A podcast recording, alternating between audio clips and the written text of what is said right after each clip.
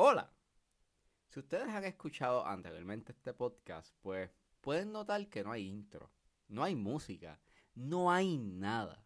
Y es porque yo no quiero hablar de esta serie, pero tengo que hablarla porque eh, gasté eh, cinco horas casi de mi, de, mi vida eh, viendo esta basura, aunque tuve, you know, la elección de dejar de verla y proseguir con mi vida. Pero es de esos proyectos especiales que va a quedar you enmarcado en el Salón de la Infamia. Este, claramente, si leyeron el título, pues voy a estar hablando de The Idol, la serie creada, o la nueva serie creada por Sam Levinson, el creador de Euphoria, eh, de Malcolm and Marie, de Assassination Nation, este... ah, Dios mío. The Idol, eh, como ya yo dije, este, además de que fue creada por Sam Levinson, es también creada por Abel Tesfaye, o mejor conocido como The Weeknd, y Reza Fahim. Eh, es dirigida por Sam Levinson estos cinco episodios. Eh, la culpa la tiene él por completo. no hay nadie más que you intervino o que dirigió. Y el elenco lo compone Lily Rose Depp, The Weeknd, Susana Son, Troy Sivan, James Adams, Jenny Kim, Rachel Sonat, Harry Neff, Moses Sumney, Davin Joy Randolph, Ramsey, Hank Azaria y Eli Roth. Y pues trata de que luego de un colapso nervioso que descarriló su último tour, Jocelyn está determinada en reclamar su estatus como la mejor y sensual estrella del pop en los Estados Unidos. Sus pasiones se reavivan cuando conoce a Federals, un empresario que maneja un club nocturno que tiene un pasado siniestro. ¿Acaso su despertar romántico la llevará a otros niveles de gloria o a los rincones profundos y más bajos de su alma? Disclaimer, esta serie tiene eh, un alto contenido sexual, hay desnudez, eh, hay un consumo de drogas bastante absurdo, eh, hay temas de pedofilia, violación y abuso, por lo cual sugiero discreción. Me imagino que si ustedes han estado en las redes y han este, seguido o han visto comentarios sobre esta serie, pues me imagino que deben de estar bastante al tanto de lo que ha pasado en la producción de The Idol. Este, originalmente The Idol eh, no la iba a dirigir Levinson, la iba a dirigir Amy Simons, pero ya casi un 80% de la creación de este proyecto, pues deciden sacarla. Porque según eh, un reporte que sacó eh, Rolling Stone, eh, hablando sobre los problemas y todo el caos que ha habido en, en, esta producción de esta serie, pues al parecer The Weeknd no estaba muy de acuerdo con que esta serie tuviese una perspectiva femenina. Así que decidieron hacer un overhaul y trajeron a Sam Levinson, pues Sam Levinson hizo un, un Euphoria 2.5.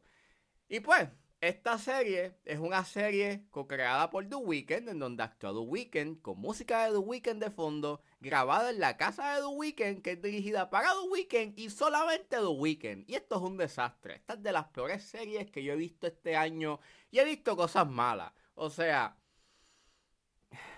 Even though yo terminé Gina J, pero yo estaba muy molesto con Gina J. Pero esta, esta me sacó por el techo.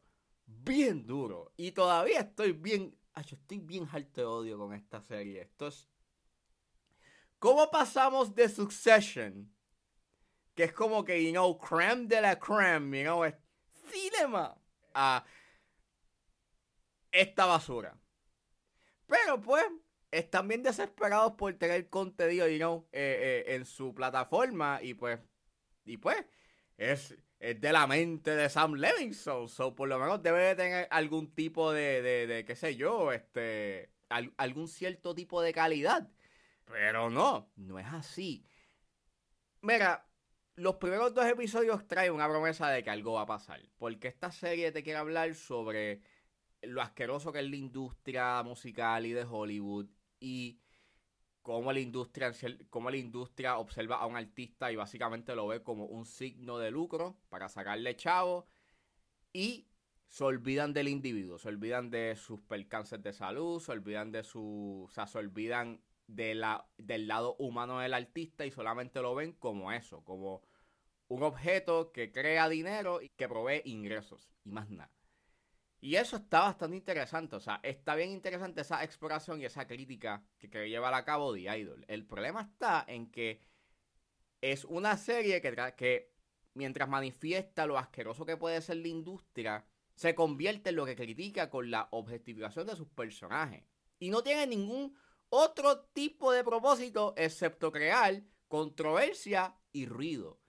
Porque, mano, después del segundo episodio esto se convierte en porno. En porno, en donde hay drogas, donde hay sexo, donde hay desnudez y no va diestra y siniestra y caos. Y en verdad cansa. Like, es absurdo. Like, es absurdo lo.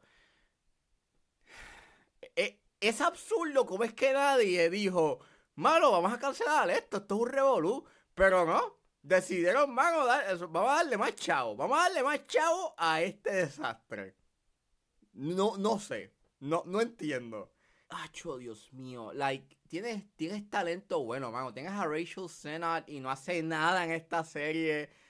Tras repetir lo mismo de, ay, estoy preocupada, mano. yo no sé qué va a pasar con Jocelyn, mano. Y llama este al personaje de Hank Sorry y le dice, mano, no sé qué está pasando con Jocelyn. Está estando bien rara. Tedros es un tipo bien, bien malo. Y es como que, ok, pero ¿qué va a hacer? No pasa nada. No, no pasa absolutamente nada. Y su personaje no tiene ningún tipo de desarrollo. Al final, pues, se va. Y deja una carta. No sabes qué dice la carta tampoco. O sea. Ay, Dios mío. Ah. Y The Weeknd. Ay, ay, señor, The Weeknd. Este. A mí me, resulta bien impresionante la manera en cómo The Weeknd destruyó toda la persona y todo el, todo el imaginario de quién es The Weeknd, you de, de, de, de, toda la esencia que es The Weeknd, you know, este personaje que construyó eh, en sus canciones, que básicamente eh, es este tipo erótico y siniestro, con presencia y magnetismo, y como en su debut actoral, entre comillas, porque aunque sí él apareció en, en Uncut Gems, papel bien pequeño. Pero en este es como que su papel protagónico. Este es el showcase actoral. El potencial que tiene The Weeknd como actor. Y se convierte en un elemento que destruye casi por completo a esta serie. Es un personaje que es odioso. Sí, es un personaje que se supone que sea odioso. Porque obviamente él está este, tomando las riendas. Él es básicamente el líder de un culto. Y es manipulador y es este, you know, un tipo bastante asqueroso, pero es que es tan cringy y es tan exagerado que termina siendo tan insoportable y entonces es como, o sea, el reto no estaba en hacer una actuación super wacky. La actuación, o sea, el reto estaba en que The Weeknd pudiese hacer una actuación bien medida, bien silenciosa, bien calmada. Ese era el verdadero reto. Ahí yo me hubiese impresionado mucho más en su showcase actoral. Y en puntos lo, y en puntos lo manifiesta. Como que hay momentos donde yo puedo ver de que The Weeknd como que contra. Sí, tiene potencial para ser un buen actor o por lo menos un actor competente. Pero en esta serie, como él quiere ser you el centro de atención y ser you como que, ¡Wow! Mira, soy The Weeknd, actúo. Pues, no, mano, no. Es un desastre. O sea, es malo. Es malo. Eh, cada, cada momento que él, you decide ser como que el foco de atención, es horrible. Es unbearable. Es, eran, eran de esos momentos en donde yo quería cerrar la aplicación de Max. Y maybe desinstalarla. Y maybe cancelar la suscripción también, de paso. Porque no hay nada.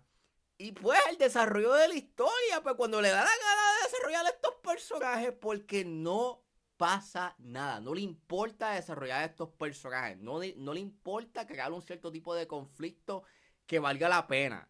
Y la edición está hecha, mano, al garete. Yo nunca había visto una serie tan mal editada como esta.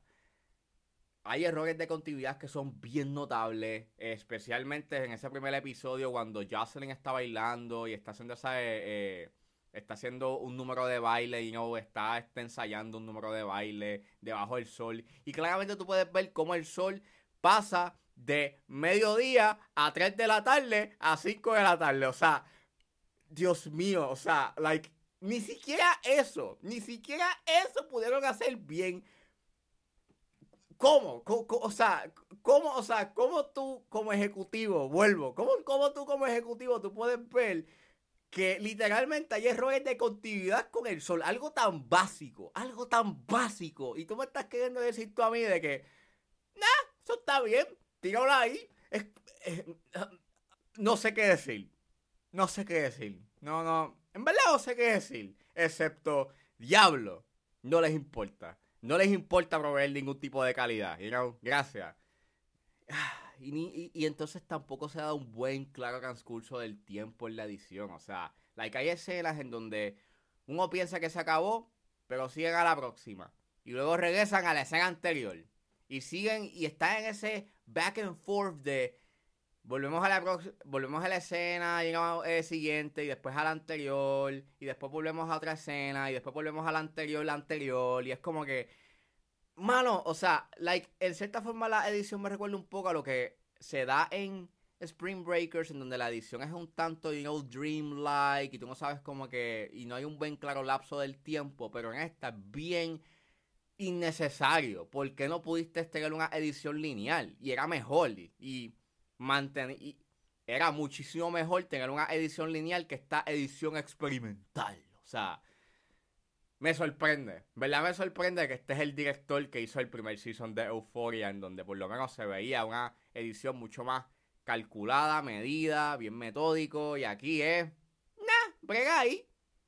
Ah, ah, ah, eso. Ah, dale, tíralo ahí. Y la fotografía, pues, está en filme, pero no impresiona. Y termina siendo, pues, un. Yo lo que imagino es como que a Sam Levinson diciendo, ah, pon la cámara ahí, haz un white shot y, y graba. Ya. Ah, ah, mueve, aquí mueve un poco la cámara. Ah, súper, dale.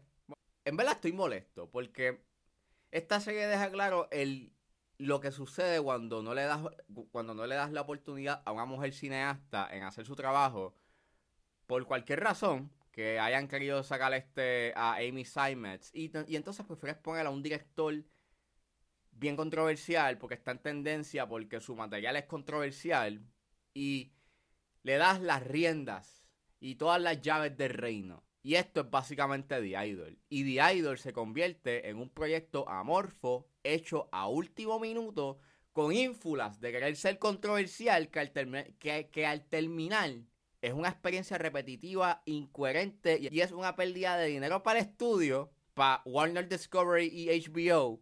Es una pérdida de talento porque tengas a Lily Rose Depp, a Davin Joy Randolph, a Rachel Sennott, que a Hank Azaria, que por lo menos le tratan de tratan de darle un cierto tipo de calidad a la serie, tratan de hacer algo chévere con sus actuaciones, pero no le dan el espacio, no les dan desarrollo, no les dan el espacio a poder desenvolver a sus personajes porque prefieren el shock y el edginess. Y, y se convierte en un derroche de tiempo, en una pérdida de tiempo para la audiencia.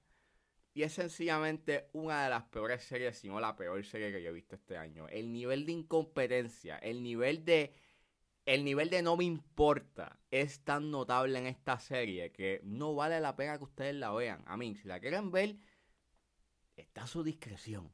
Pero, para lo que sucede en cinco episodios, pero lo que sucede en esos cinco episodios no justifica gastar cuatro horas, casi cinco horas, viendo un desastre. Aprovechen mejor esa cantidad de tiempo en otras cosas que sean más fructíferas para su vida.